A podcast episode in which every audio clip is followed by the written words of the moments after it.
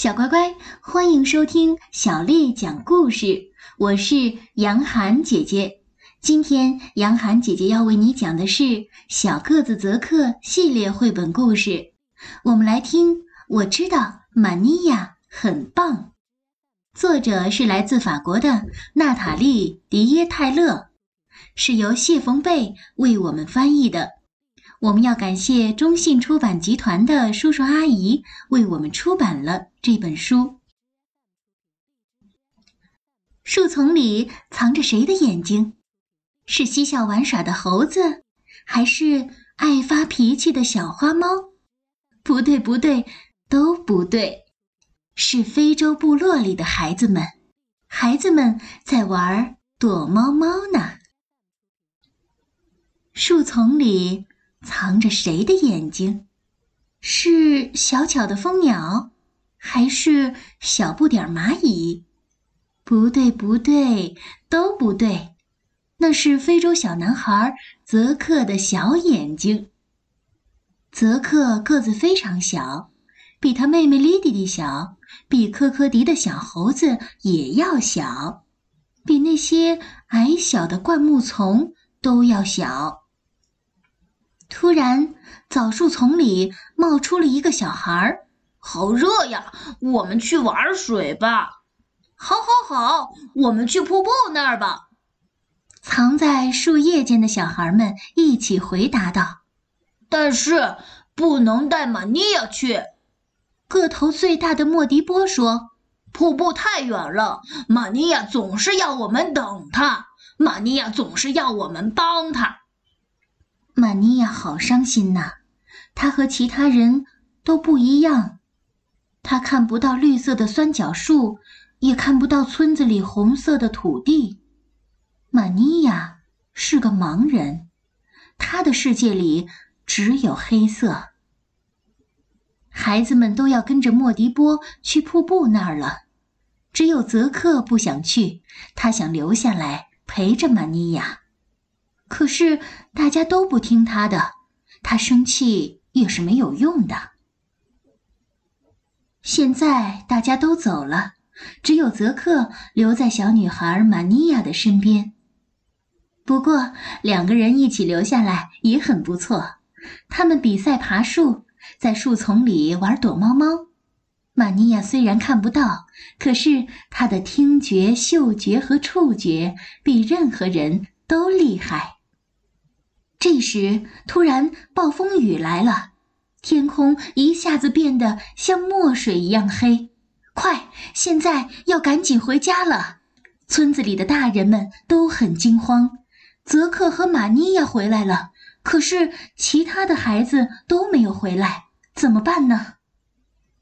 巫师想了想，说：“这是一个没有月亮的夜晚，一个比乌木还要黑的夜晚。”森林里的狮子会到处乱走，精灵们会出来唱歌。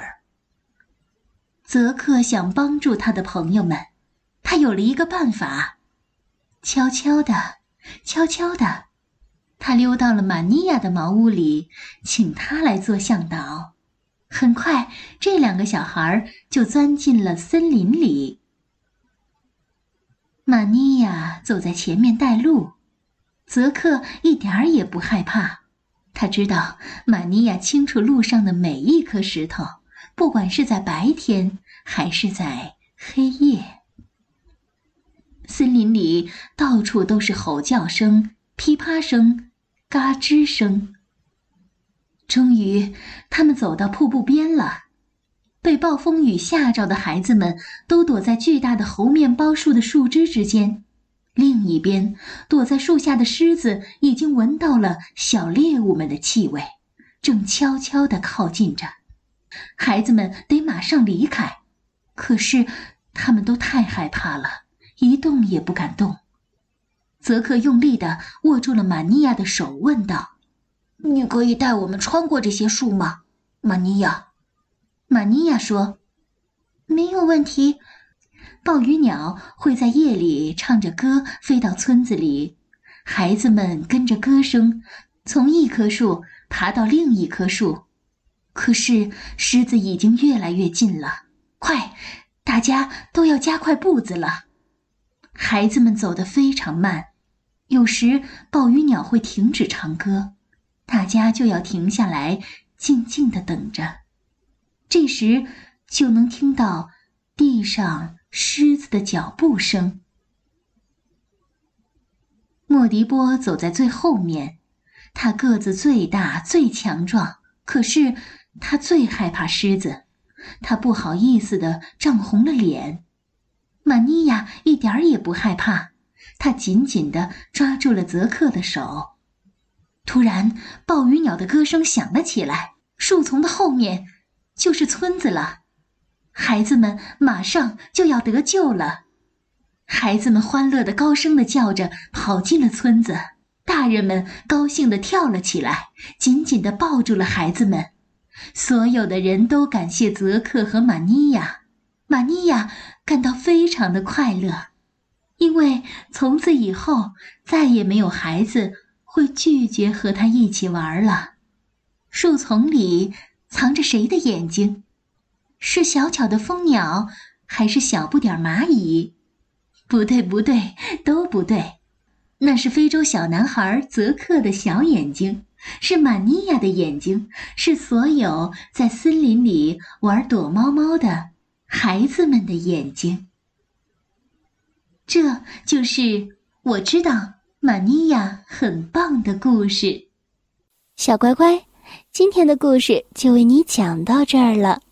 如果你想听到更多的中文或者是英文的原版故事，欢迎添加小丽的微信公众号“爱读童书妈妈小丽”。接下来又到了我们读诗的时间了。今天，杨涵姐姐要为你读的是。唐朝诗人李商隐写的《暮秋独游曲江》。暮秋独游曲江，唐·李商隐。荷叶生时春恨生，荷叶枯时秋恨成。深知身在情长在。怅望江头，江水声。小乖乖，晚安。